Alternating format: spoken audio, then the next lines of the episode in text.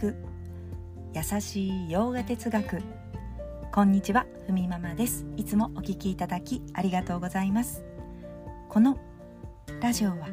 耳で洋画哲学を聞いて日常に生かしていこうというラジオです。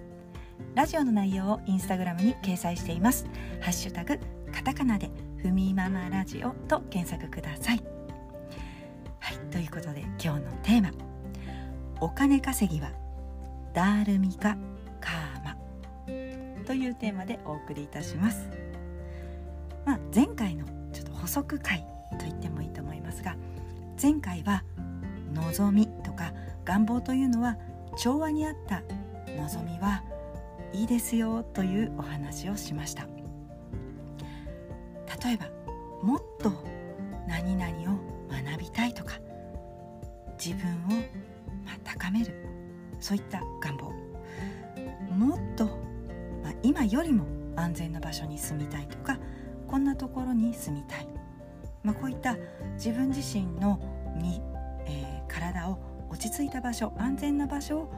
確保するためにもそういった望みを持ち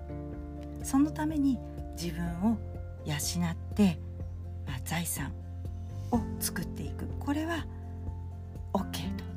そのためにもっともっと、まあ、社会や目の前の人々に貢献して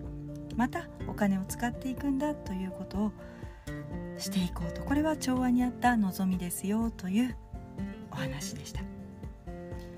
あ、今日はお金稼ぎということについて、まあ、ダールミカカーマですよということですが、まあ、これは良い方に向かう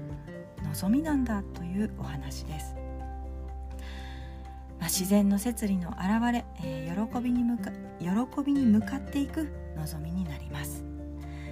そのダールミカカーマ良き方に向かう望みの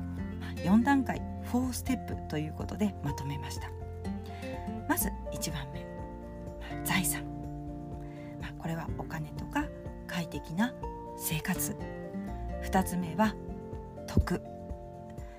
これにより調和とか貢献とかによって徳が得られます。3つ目は知識。真実を知ること。4つ目は悟る、まあ、自由になる。ということですね。もうちょっと、えー、詳しくお話ししていくと、まあ、まずもっと自分を磨く場所に自分自身を置いていく、まあ、そこには自分とは何かとか世界とは何かとか調和や貢献を通して世界を知るということ。一つ目の、まあ、財産。財ですね、まあ、お金とか快適な生活のためだと、まあ、思ってきたけどそのために調和に沿った行いを重ねていくと、まあ、徳が積まれます。良きこと、まあ、貢献をすることによって私たちは今までの生活圏の中で知ることのできなかった真実を知ったりとか、世界が広がるわけです。もっと自分を探求したり自分自身にも目が向けれるようになりそして世界の真実を知るような、まあ、経験とかにも耳を傾けたりできるそういう自分を作っていくことができます。そこで知識ですね。落ち着きがあって初めて自分自身の探求ができてそこで真実を知ることができる、まあ、知恵があるから理解があるからそこに悟りが生まれてあらゆる苦悩からの自由というものに向かっていきますよというのが、まあ、悟りなんですよね。苦悩からの自由。まあ、こんな風に私たちは願望を持つことが自分自身を良き方に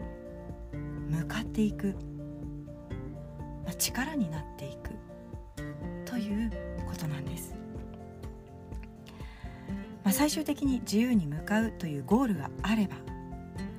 お金とか快適な生活そして体を守る、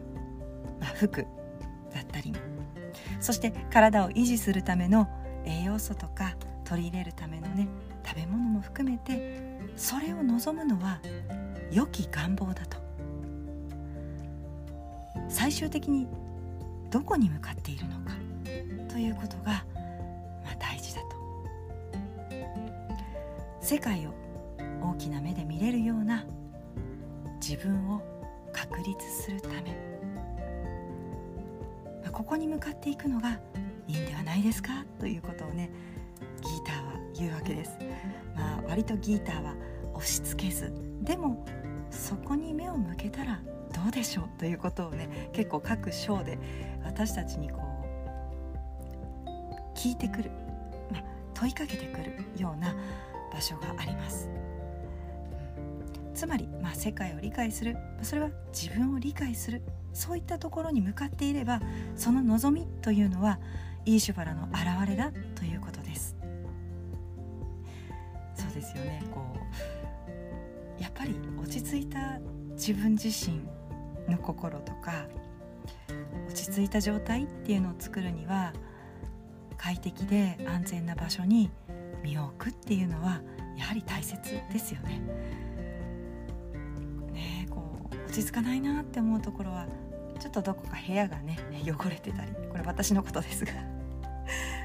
ね、いざこうヨガしようかなと思っても目に入るものはこう畳んでないお洋服だったりとか。まあ私のこといいですけれども、まあ、ギーターのね6章瞑想瞑想の章でも言われました。やはり自分の落ち着く場所を作るには、まあ、暑すぎずそして寒すぎずまた低すぎず高すぎず。快適な座れる場所を準備してくださいと、まあ、そのような場所に自分の身を置かないとまずは落ち着かないですよということですよね。より集中していく瞑想にも集中していく場所を作ることで用意できると。いうことです。まあ人として人間として生きていくための土台一食十を確保し前を向いていく。これは私たちを好転させていく望みなんだというお話でした。はいそれでは今日はこんなところで今日一日も皆様にとって素敵な一日になりますように。耳で聞く優しい洋画哲学ふみママラジオご清聴ありがとうございました。ナマステ。